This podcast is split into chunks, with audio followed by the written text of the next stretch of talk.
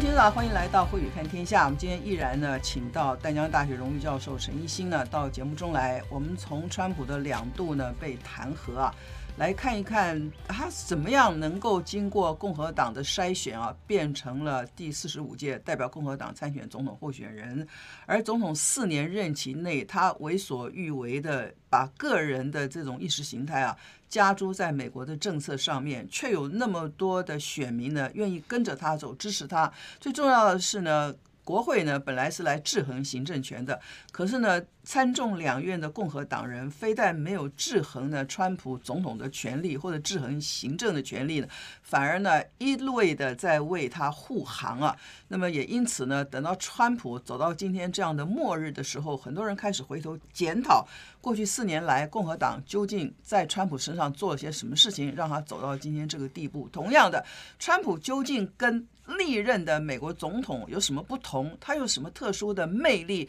可以用这样子的煽情民粹的手法，让七千四百万个美国的民众非常心甘情愿的在选举中投下这一票，继续支持他，最后演变成了一月六号国会山庄的暴动的行为。所以今天我们要从共和党创党开始，他的主张、他的理想，一直到今天。二零二零年啊，发生了这样的闹剧啊，究竟在美国的这个政治的轨道上面啊，共和党走偏了哪些路，做了哪些的改变啊，导致今天这样的下场？首先欢迎一行到我们节目中来，那我们就从我这个一开始的题目开始。那我们记得，这个共和党其实出了非常多有名的总统，历史上，譬如解放黑奴的林肯，就是早期共和党的总统。那么林肯解放黑奴完成以后啊，那个时候呢，共和党被认为是最有理想的总统。那大概是一八五四年的时候，那么当时的这个共和党呢，很有理想，就是要跟老百姓站在一起，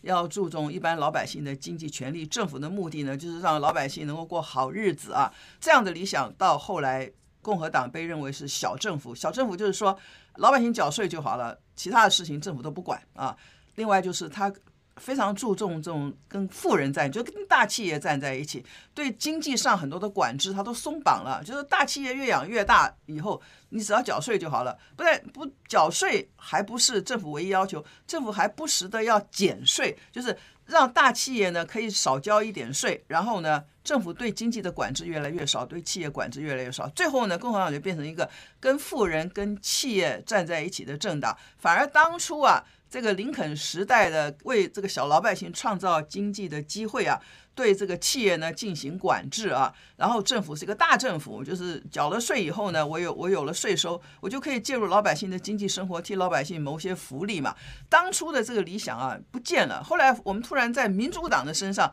发现了这些。早期共和党的很多特征，譬如大政府，就共和党跟民主党最大的这个差别，如果用简单一句话讲，就是共和党主张小政府，政府管制越少越好；民主党主张大政府，老百姓缴税，然后由政府来替你规划很多的社会福利的政策，这是他们基本上的不同。那一心因为是教美国历史、教美国政治的，就讲讲看，这个共和党走到今天这样的地步啊，但我不知道未来他们会不会重新振兴复兴，也有可能啊，一路走来是怎么样一个轨迹。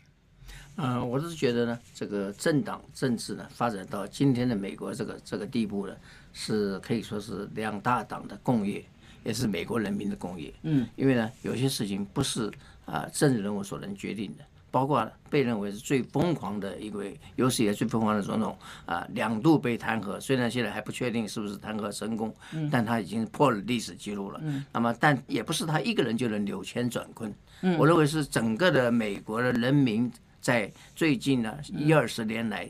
所谓为一个风潮，有两个两股力量在交相呃冲击啊。第一股力量呢是美国的这个原来的民进党的政府了，呃，现在他跟富人在一起了，反而是。那共和党的政府呢，现在反而川普呢，他能够吸引那么多人支持他，吸引了创造的比奥巴马总统得到的票还多的七千四百多万票，也是因为是又是他跟穷人在一起，嗯，但他自己是个富人呢，这很奇怪，嗯，就是很多事情呢，不是历史上是不一定能够解释，嗯，说不是穷人出身的这个川普可以领导穷人。哎，去做一个社会的一个改革，当然也没成功，一一任任期也许不够，但他做的很多做疯狂的举动呢，啊，证明呢他这是个历史共业，不是他一个人能够创造。我们再从最早的历史来讲，当年这个美国的国父呢，华盛顿啊总统呢，呃，他后来在他的这个 farewell address 就是这告别演说呢，他。坚决表示他不准备再做第三任总统，就创下了一个先例啊！当然后来这个经过了二战的时候呢，小罗斯福总统呢，他真的做了第四任，但他死于任内啊。那么后来在小罗斯福总统死之后呢，美国国会再通过一个法律，任何人不能做两任总统。假如说你有一任，假如说比如说詹森在是一九六二年六二六六年之后呢，才接接班的。接班的时候呢，那詹森子还有那任期因为不到两年，所以他可以在六四六四年那个那时他可以算他的第一任。六八年他还可以再选，但他自己放弃了，因为越战的原因呢，把他搞得焦头烂额。这里面可以说牵扯很多。华盛顿是最讨厌政党政治的，他从欧洲的例子上看出来，欧洲的政党根本就是贪污腐化集大成的一个地方，所以他在 farewell address 也忠告美国的人民呢，叫他们不要成立政党。偏偏他手下两个大将，一个是汉密尔顿财政部长，一个是杰弗森是国务卿，两个各自成立一个政党。啊，汉密尔顿成立政党就因为是最老的政党，所以他的外号也叫 GOP，就 Grand Old Party。嗯，汉密尔顿也就是我们美美元钞票里面的十元钞票一个一个画像，就是汉密尔顿。那么杰弗森呢，这是国务卿很有名的，有一句话就是他也是流传后世很久，就是他说：“当我让我选择。”一个政府还是媒体的时候，就报纸的时候，我会宁可选择报纸而不要政府。嗯，但是后来做了总统之后呢，美美国的美报纸天天攻击他，也让他不胜其烦了。但是他话已经说在前头了，他也不敢关闭任何报纸。嗯，哎，那么这里面呢，还没有那那个那个呃，关于 Old Party 后来就演变成今天的共和党。你可以看到，其实共和党中你中有我，我中有你。最典型的例子就是雷根总统。嗯，雷根总统原来是民主党，但是后来呢，进入好莱坞之后，他跟那个所谓的呃所谓好莱坞的这个属党，就是那个瘦皮猴呢，组织了一个这个有一点夸张的啊、呃、一个像电影明星的那种一个组合，就是属党。他后来他慢慢受共和党的影响，变成共和党。在一九八二年，我记得是八二年吧，他应该在这个美华府的这个希尔顿酒店被遇刺，遇刺呢，射他的人是辛辛克莱啊，他没被打死，只是送到医院，送到医院呢，这这个一晚上的沉睡不醒，到了第二天早上一起来，他就问旁边的医生护士，开个玩笑说。你们都希望你们都是共和党吧？嗯、那么医生和护士轰然大笑。嗯，医生里面可能不分什么党派，党派色彩很重，随时都想到你是不是我的党？是不是我的党？当然，是不是我的族类啊？但是，若非我族类的话，知道雷根的人觉得他是出生于民主党的。哎，所以很有意思。所以你中有我，我中有你。很多人也也做了很立美国立场有好几次改变。第一个大改变就是在在十九世纪，在呃共和党那个林最伟大的一个总统林肯先生的那个他那个时代呢，一直到整个十九世纪，差不多都是共和党执政的比较多。嗯，占了大概至少是六比四以上的这个比例啊。那么到了这个一九三零，到了二十世纪的一九三零年代，小罗斯福这种推动新政，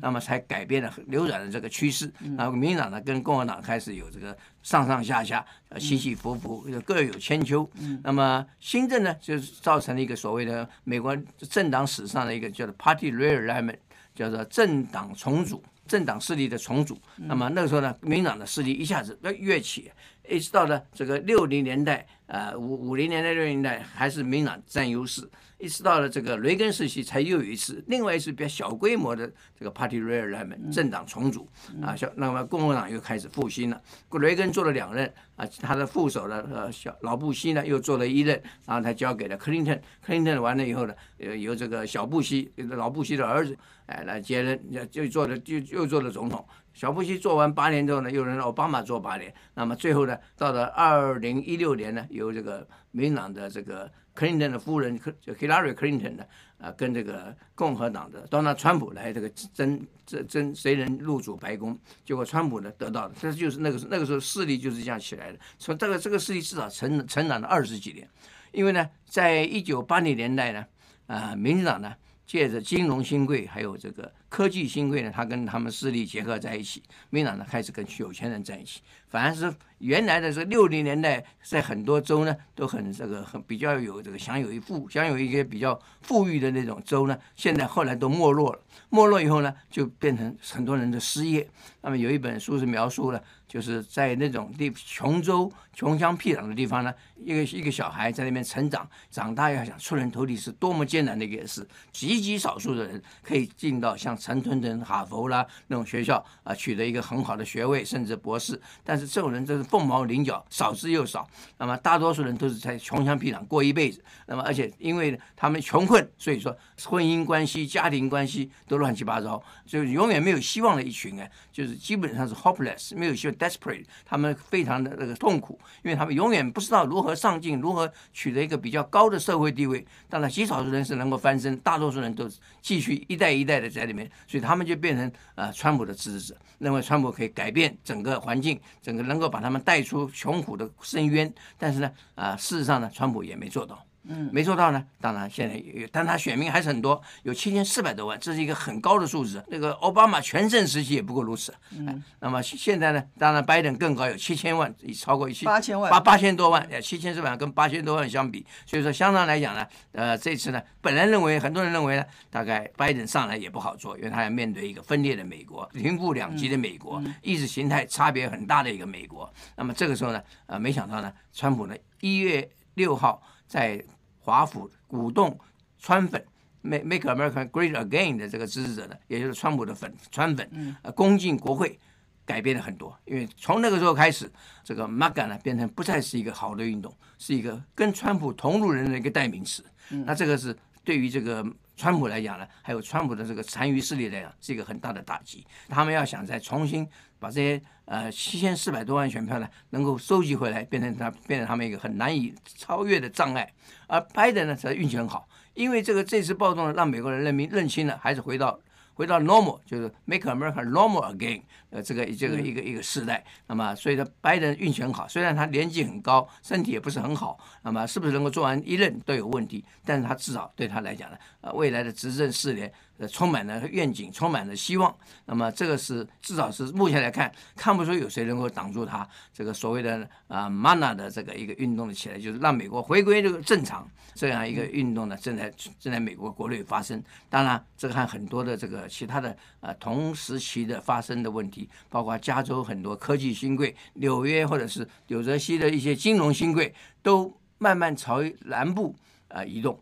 包括这个南部的，包括北卡，因为北卡那边有杜克大学，有北卡大学，还有南卡，还有这个乔治亚州。这是乔治亚州就是最先啊、呃，可以说是表示支持拜登的一周。拜登在里面乔治亚赢了，而且最后一月五号的两位参议员的二轮选举也赢了，变成五十比五十。Oh. OK，好，我们今天当然是来探讨共和党的演变啊。嗯我们刚刚讲了很多共和党蜕变的历史啊，你长期看美国历史，能不能说雷根之后的共和党就跟共和党原始的很多的主张就反道而驰了？譬如雷根时代，一九八零年代雷根时代，共和党最让人这个称赞一件事，就是他们主张自由贸易嘛，比如让美国繁盛起来，主张这个减少财政赤字，至少雷根之前到雷根为止都是这样，呃减少政府赤字，减少财政的赤字，然后。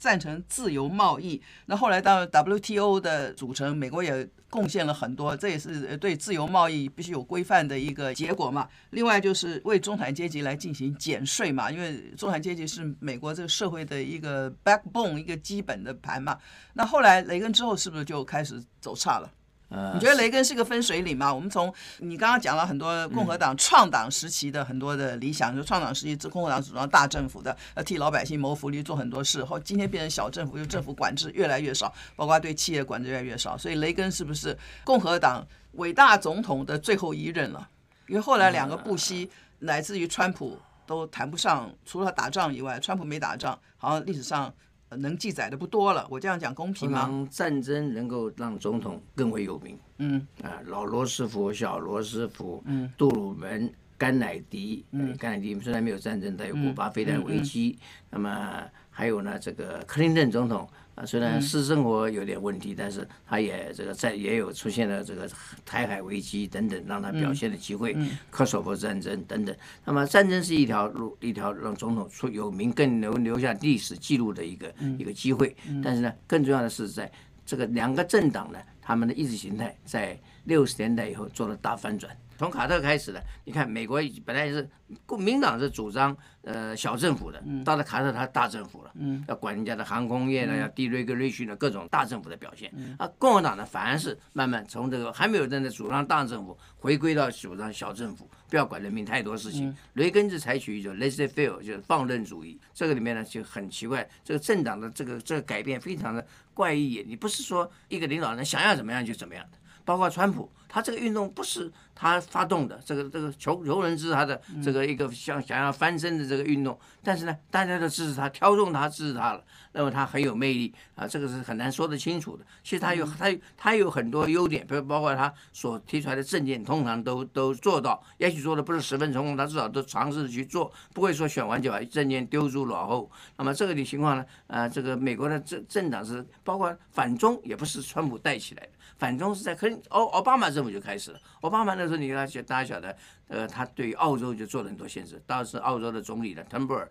就要想跟中国改善关系，派了啊，他带率领了一千多位澳洲的企业家去去中国大陆，签了很多 memo，签了很多备忘录、意向书。但是最后奥奥巴马叫他不要不要再继续下去。那么所以说。澳洲从那个时候开始，开始变成反共急先锋，开始反中。那么这个反中呢，所以说川普上来的时候，这反中氛围已经很强了。二零一五年的这个外交事务期刊，他们的那个总部呢，就是外外交关系学会 Council on Foreign Relations 的，就已经提出反中的政策。那么到了这个二零一六一七年的时候呢，Foreign Affairs 的那个还有还有文章呢赞扬川普的反中做得还不错，可以至少可以打个 B plus。好，我们能不能这样讲，就是？川普之所以能够赢，而且这么多人这么死心塌地、忠心耿耿的跟着他，是因为美国社会在民主党的执政几年之后，特别是奥巴马执政八年之后，呃，有人认为美国社会呢开始向左走了。譬如说，呃，民主党说还有比奥巴马更激进的，我们讲过这个选举时候的这个那个女的候选人伊丽伊丽莎白·沃伦跟那个 Bernie Sanders 两个人根本就 是走社会主义路线，所以呢，很多的美国人不能够接受。左的社会主义，我讲的是欧洲福利派的社会主义，不是共产主义。那么，欧洲的这种极左的社会主义路线，并不在美国的这个中产阶级里头引起回响。也因此呢，这个奥巴马八年有些政策的确是稍微往进步派、往左边移了一点，也因此造就了川普起来可以呢能够当选的这种政治跟社会氛围。嗯，这个原因是非常复杂。就你不认为是？你不认为川普呃，共和党跟川普是为了纠正民主党执政八年，这一定会这样，逐渐有点偏左的这个经济或者社会路线，因此呢，大家愿意支持川普，因为川普竞选时候提出很多口号，其实都是切割这个白人跟黑人啊，切割种族的政策，可是还有那么多人支持他，基本上是反映的民意，因为 NAFTA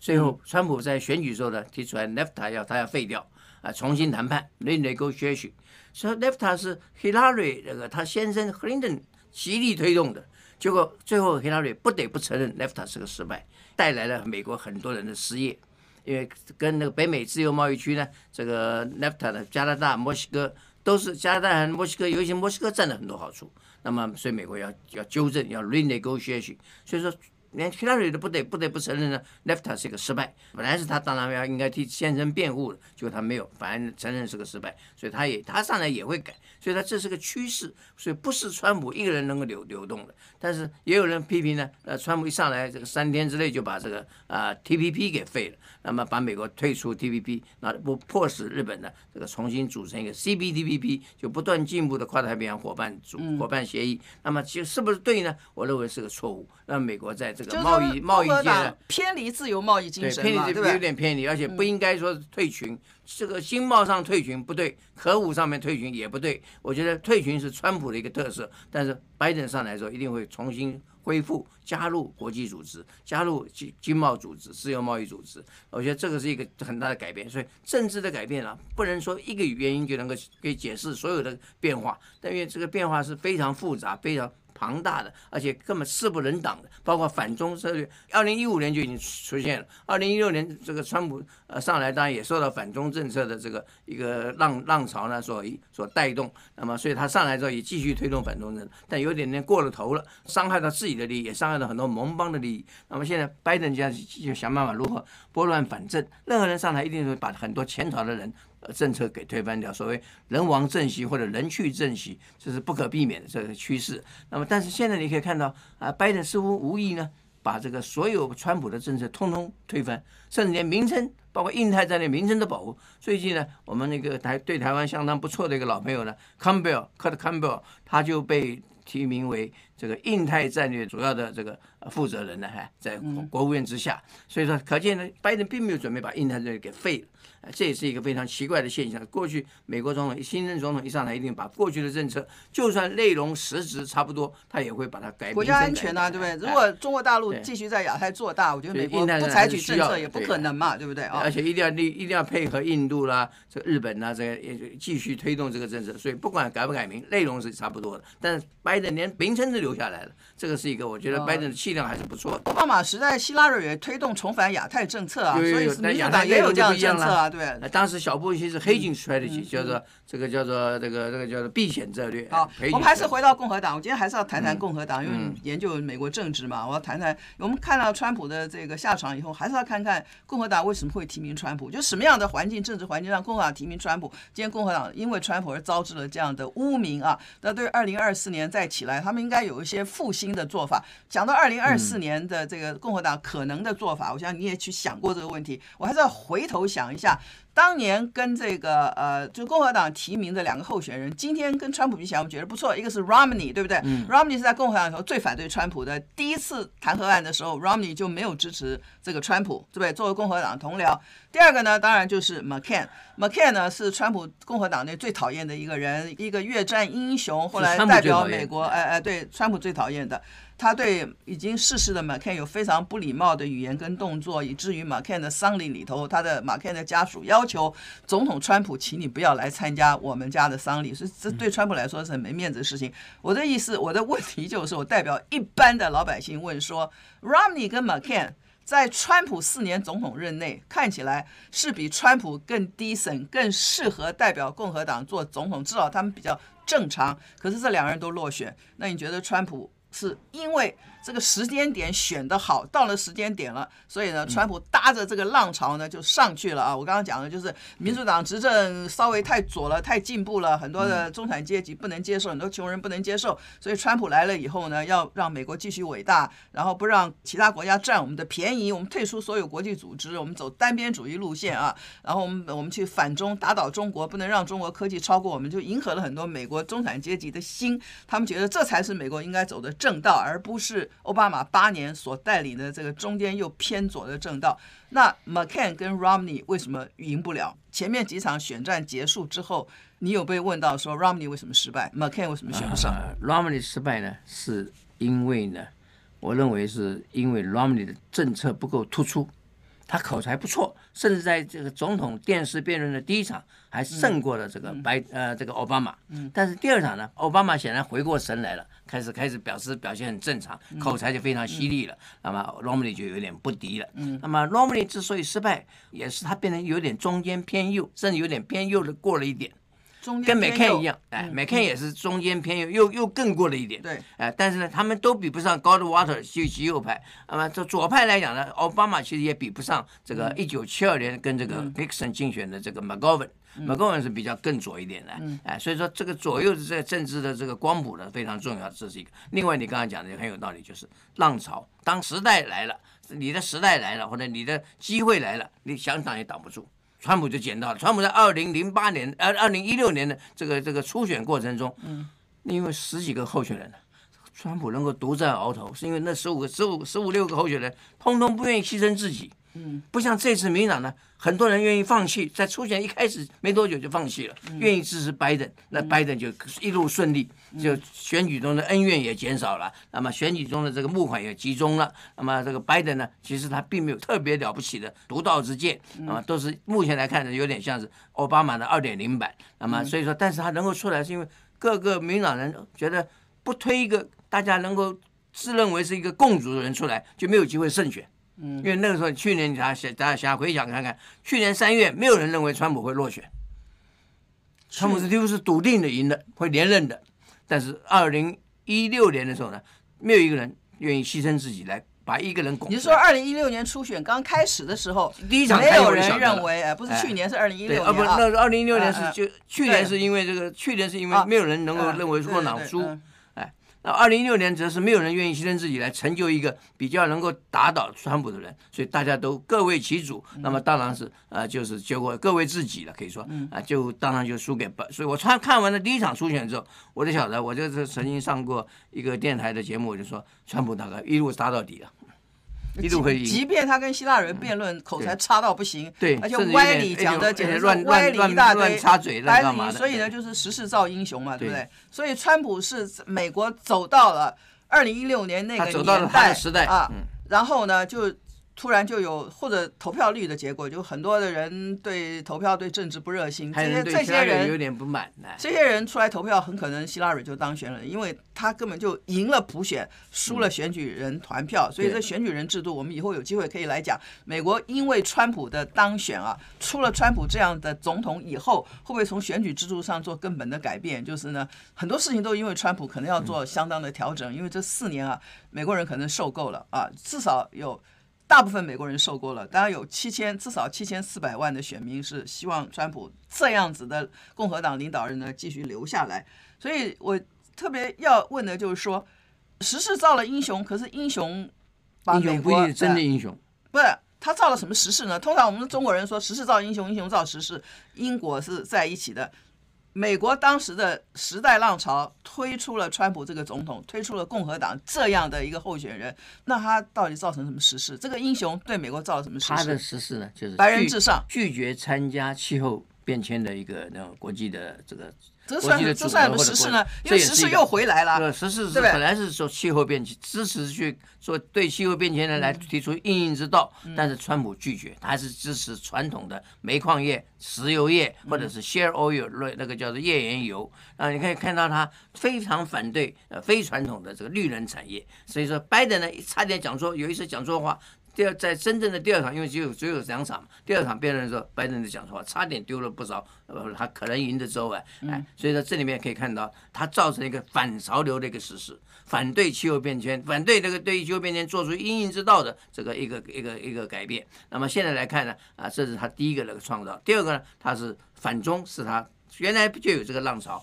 但他把反中更推进了一步，甚至还想留下政治遗产。这个政治遗产呢，也不是拜登上台之后呢，三天两头就能够改变的啊。所以这也是一个，也可以算是一个创造一个呃政治的遗产，政治 political legacy。第二，他达到了一个就是说，在拜登的胜选的这个同时呢，他仍然取得了七千四百多万的票，可见这个他的选民呢。是很多人还是铁铁杆的这个支持者，但是他这次一月六号实在是搞犯了很大的错误，所以我认为他的民粹主义呢，这个会消退，这个是他创造的另外一个实事，对拜登有利的一个实事出来了，呃，所以说会我认为民粹主义消退，反而是回到这个正常的这个一个声声音开始出来了。我觉得，如果拜登就是当天啊，美国其他各州的这个州府在地没有人在抗议，就是一月六号国会山庄事情没有在各地重演，那我觉得川普时代就真的过去了，因为很多支持他的人也开始安静了，也知道过去四年对川普的愚忠，包括一月六号去攻击国会山庄这种愚忠呢，没有换来什么样好的结果，所以呢，共和党的川普时代算是正式结束，或者共和党的川普路线呢、啊，算是正式结束了，所以呢，民主党可以开始。重新回到原来美国坚持的，或者民主党坚持的一些他们的政策的核心啊。我最后还是要问一下，那二零二四年你有想过吗？二零二四年共和党怎么办呢？？Close 参议员结束了，他这次对这个德州的这个这个 Ted Cruz 啊，联邦参议员疯狂了，确实有点疯狂了，而且呢，他的形象受到严重打击。呃，倒是那个 Rubio 倒是比较，他是有自知之明。他上次的选参议员选举中差点失败，所以他小心翼翼的。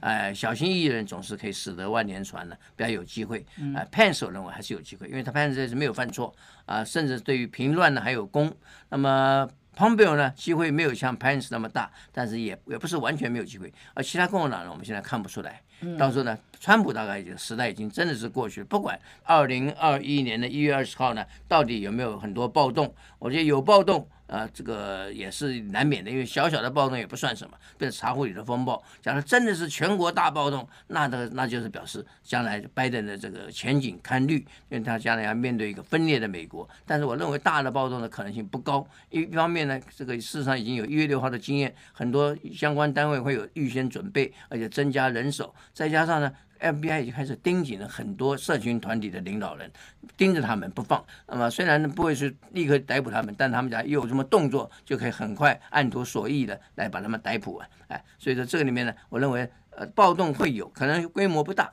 但是呢，而且呢也不会影响到拜登的当这个入主白宫。我觉得还有一个因素你没有加进去，就是呢一月六号这些到国会山庄去暴动的人。到一月二十号就职，刚好是两个礼拜。如果他们在暴动当中彼此互相传染了新冠肺炎 （COVID-19），刚好在一月二十号前后就要发作了，因为那个潜伏期呢，大概两个礼拜就可以出来。有的几天就显示，但最长两个礼拜一定会显示出来。所以我们台湾才是外面的人来，一定要隔离两个礼拜，居家隔离两个礼拜。两个礼拜以后，如果你没有发作，所以那个时候很可能疫情又爆发，因为当时几千人在国会山庄。所以呢，我觉得不是注意他上台，而是暴动会变少，因为呢，变少就有对教训啊。一月六号两个礼拜之后呢，这个这个去他们可以去打疫苗。去暴动的人如果得了新冠肺炎的话，他们就知道你这样参加这个活动没有戴口罩，没有保持距离，结果是什么？我觉得新冠肺炎啊，让川普下台，我非常相信是他对新冠肺炎的轻忽让他下了台，因为他差的票并不多。那我也认为呢。这个新冠肺炎呢，可能呢会让这个拜登呢在那天就职的时候稍微和平一点，就是全国各地的暴动不会像国会山庄那么样激烈了。最后拜登要上台了，我们刚刚讲了共和党的这个变动啊，现在民主党呢有机会执政了，拜登上台了，我们花点时间稍微来谈一下。欧洲可能额手称庆，因为他们不必再忍受川普的霸凌。川普总是骂欧洲人，骂北大西洋公约组织，都占了美国的便宜。然后很多的这个呃小的国家也觉得，哎，多边主义时代开始了，那么国际组织又开始发挥作用了。至少呢，这个美国大概又会再回到 WHO，美国会呃重新在 WTO 世界贸易组织开始振作领导。然后呢，回到这个 TPP 会不会回到 TPP？可能回到巴黎气候公约。然后呢，美国对伊朗的这个策略呢，不会像川普时代一边倒的偏向以色列的纳坦雅胡，应该呢会回到二零一五年伊核协议那个年代啊，这个对伊朗的要求跟制裁。所以我们谈谈看，拜登上台，美国国内比较多的人额手称庆，我们终于换了一个党，换了一个不同形态领导人。那国际间也有很多人额手称庆。正常的美国回来了，但是也有四个国家可能呢心里头还是提心吊胆。第一个就是中国大陆，到底呢民主党执政跟这个川普时代对中国的态度有没有不同？第二个俄罗斯，这个拜登在竞选过程中已经非常的明确表明，他不会轻易。跟俄罗斯握手啊，言和的，因为他觉得这个俄罗斯以及俄罗斯现在领导人普丁，他基本上认为就是一个坏人，他就是美国的敌人。第三个就是伊朗，我刚刚讲过了，伊朗也在观察说，川普快把我们的喉咙都掐死了，他一直加强制裁，所以现在伊朗简直就像一个像死人国一样了，一点生气都没有的国家啊。可是他们还在偷偷的发展这个浓缩铀的提炼，想要做核子武器。伊朗最后就是跟川普握了三次手的。北韩的金小胖啊，他现在也不知道这个拜登下来会怎么样。至少我知道，拜登的前身奥巴马总统在任八年，对北韩是非常感冒的，对北韩没有说过一句好话，诶，对北韩永远是非常严厉的。所以这四个国家，你非常简短，我们时间也不多了，讲讲看中俄伊朝这四个国家怎么看拜登的上台。我觉得可以分几组来看，中俄是一组啊。美国假如说是一一一味的一味的就把这个俄罗斯呢推向中国的中国大陆的怀抱，其实不是一个明智之举。你应该都采取一个等距外交或者是大同小小异的一个外交政策，而不是说把俄罗斯排挤在外。那么拜登呢，看他能不能做得到，做得到的话呢，中国的威胁会变得自然会缩小，而这个不，他们中俄两国不会过度联手。来一起对抗美国。另外呢，伊朗的问题呢，我觉得呃，就是可以可以跟这个欧洲国家还有美国来一起来采取一个协同的政策。我相信伊朗会比较欢迎拜登政府新的国安团队呢啊、所提出来的一个政策，至少会比川普好一点的，不会说这个连六方会谈的这个协议都不接受啊。那么跟这个朝鲜呢，我觉得川普呢。拜我我认为川普也想不出什么新的办法能够解决朝核问题。你讲拜登吧，拜登拜登，川普想不出来，拜登也想不出来。拜登可以继续握手啊，握手没有用，握手都是玩假的，哎，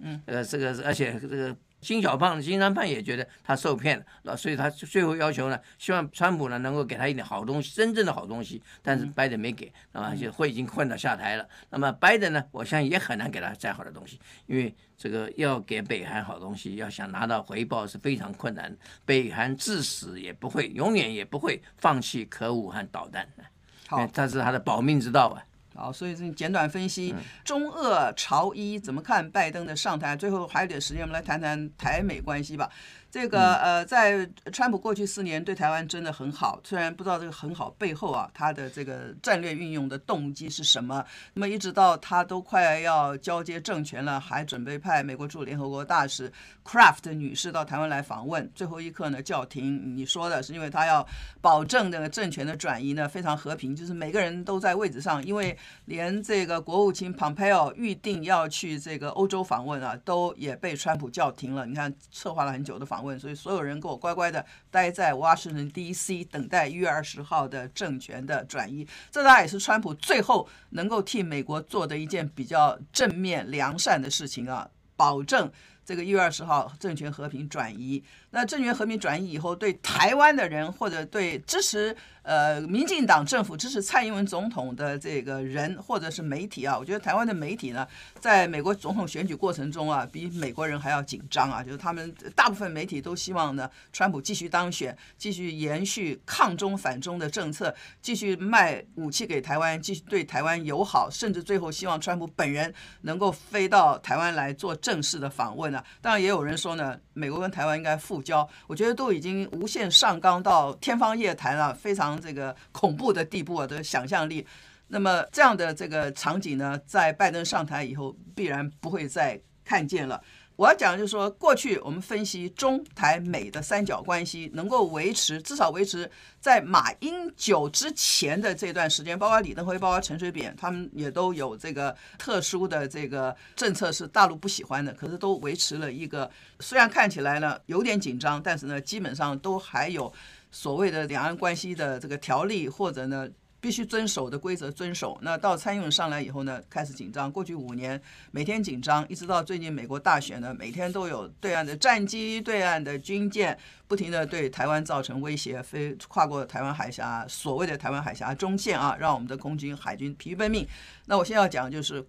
在蔡英文之前的台湾领导人能够跟中国大陆之间维持这个没有。恐吓军事威胁的岁月，是因为。我们跟美国都采取了一种战略模糊的政策，就是美国的所谓一个中国政策其实是很模糊的，它的一个中国政策跟中国大陆一个中国政策内涵显然不同。而台湾九二共识里头的所谓一中各表，也是一种战略模糊，一种模糊的政策啊。呃，马英九时代至少还认为我们叫做中华民国啊，是一个中国下的中华民国。所以有人认为过去美中台采取一种战略模糊的政策。是维持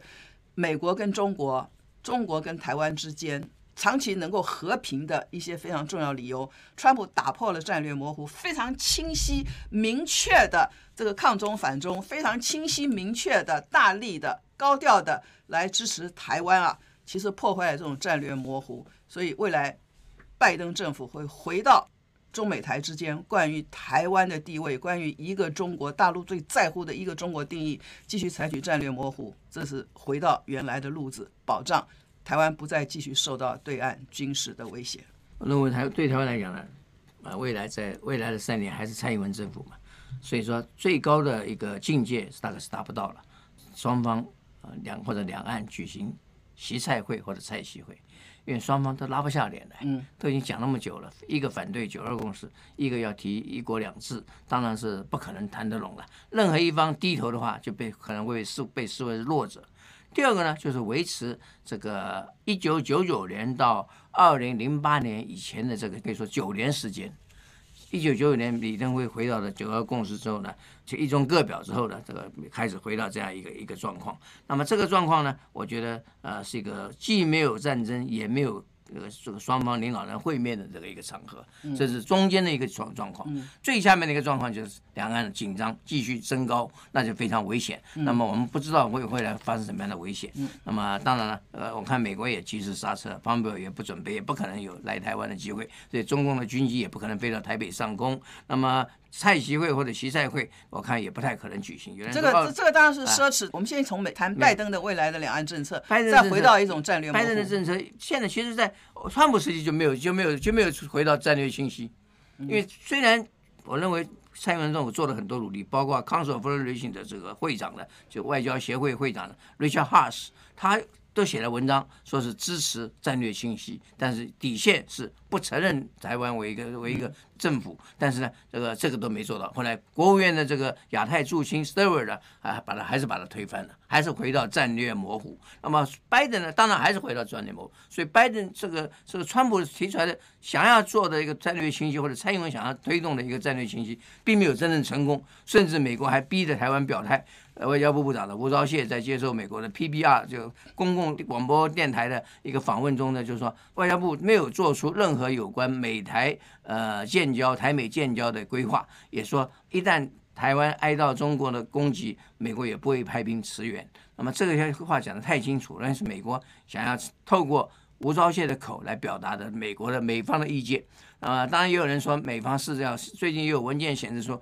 美方想要利用澳大利亚来对抗中国啊，甚至保护台湾。我想这个澳大利亚的军力不足以说胜任这样的一个角色，因为面对中国大陆，澳大利亚没有这个能力，讲得很明白。至少目前为止看不出有任何的这个迹象，澳大利亚有显示有这样的一个能力。那么另外呢，美国自己不表示，叫别人去这个替美国挡下对台湾的攻击，我觉得也是一个不道德的事情啊。台湾呢，不要过度期望美国或者任何国家对台湾提供呃援助，呃，但是你在这个时候呢，就应该小心谨慎，不求上策，至少要中策，能够没有战争，也没有也没有这个高峰会啊，这样一个这样一个 approach 是比较可以达到的。好，我们今天呢，从共和党啊，这个川普两度被弹劾，对共和党来说是一件非常不光彩、没有面子的事情，谈到共和党在什么样情况下。推出了川普这样的候选人，而且让他在二零一六年当选。然后讲到共和党成立一百六十多年来，从开始到现在，他们的政策、他们的这个 philosophy、他们的这个治国的治理哲学，经过多少的变革啊，走到今天这样的一个地步。那么，呃，陈奕迅的看法就是呢，呃，政党都在不断的蜕变当中，他们的意识形态、他们的政策也因而做了改变。那如果老百姓支持的话，他就。执政，老百姓不支持他就下台。不过我们还是对于这个 Grand Old Party 老大政党啊，那么走到今天这个地步呢，还是不胜唏嘘啊。不知道二零二四年他们有没有什么机会？当时我们也谈到，拜登即将上台，上台以后的中美台关系啊，会不会呢回到过去呢比较风平浪静的时代？那拜登。在这样情况下，他会采取什么样对台湾政策？我们持续的会在慧宇看天下来跟你做探讨。今天谢谢您的收看，谢谢一心，我是高慧宇。